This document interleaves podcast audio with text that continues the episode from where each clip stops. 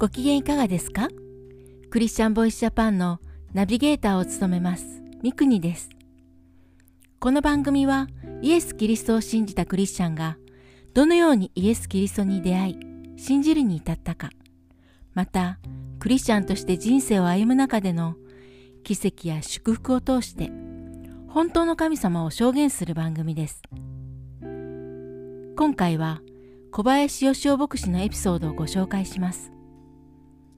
小林牧師はクリスチャンホームで育ちました。それではお聞きください。小学何年生の頃だったでしょうか。ある日私はこたつに入りながら兄に人間は何のために生まれたんだろうと問いかけたのです。ちょうどその時キッチンで食事を終え新聞を読んでいた父がそれを聞いて私の方へ来ました。そしてにっこりと笑い、よしお、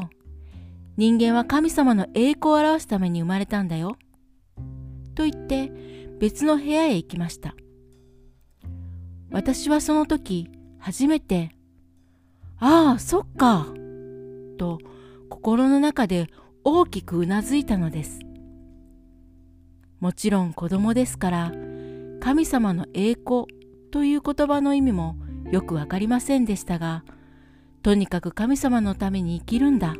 ということが分かったのです。それ以前には何のために生まれたのかわからないが、人間として生まれた以上、悪い人になってはいけない、良い人になるんだ、と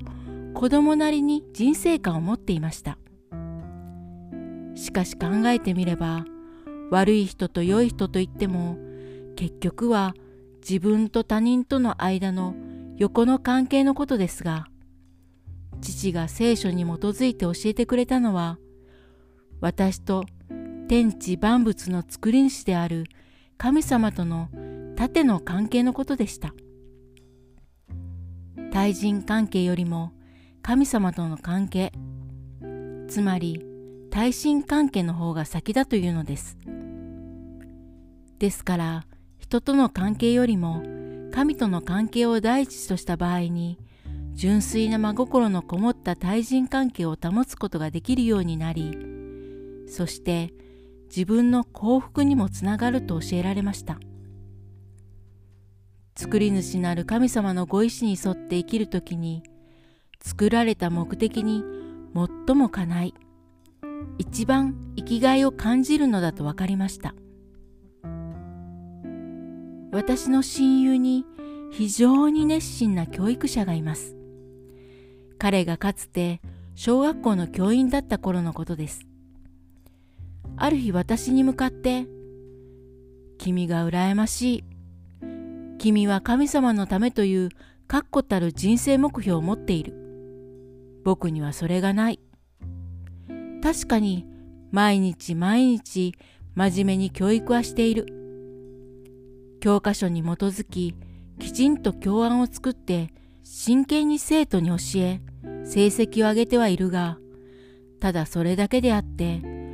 この生徒たちを一体どこへ導いていくかという教育の最終目標を持っていないんだ。それが寂し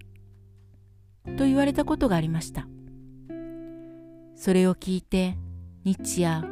真面目に勤労しながらも何のために生まれ何のために生きるのか。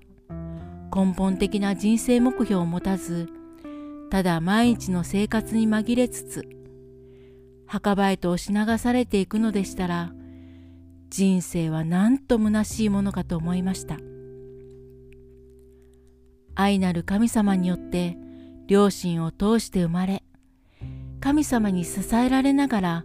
神様の栄光のために生き一度肉体は死にますが天国で永遠に生きることができるこのような一番大切な奥義を聖書を通して父から教えられたことを私は心から感謝しています。いかがだったでしょうか？聖書の第一コリント人への手紙6章20節にこうあります。あなた方は代価を払って買い取られたのです。ですから自分の体を持って神の栄光を表しなさい。次回もお楽しみに。聞いてくださるすべての人の上にイエス・キリストの祝福がありますように。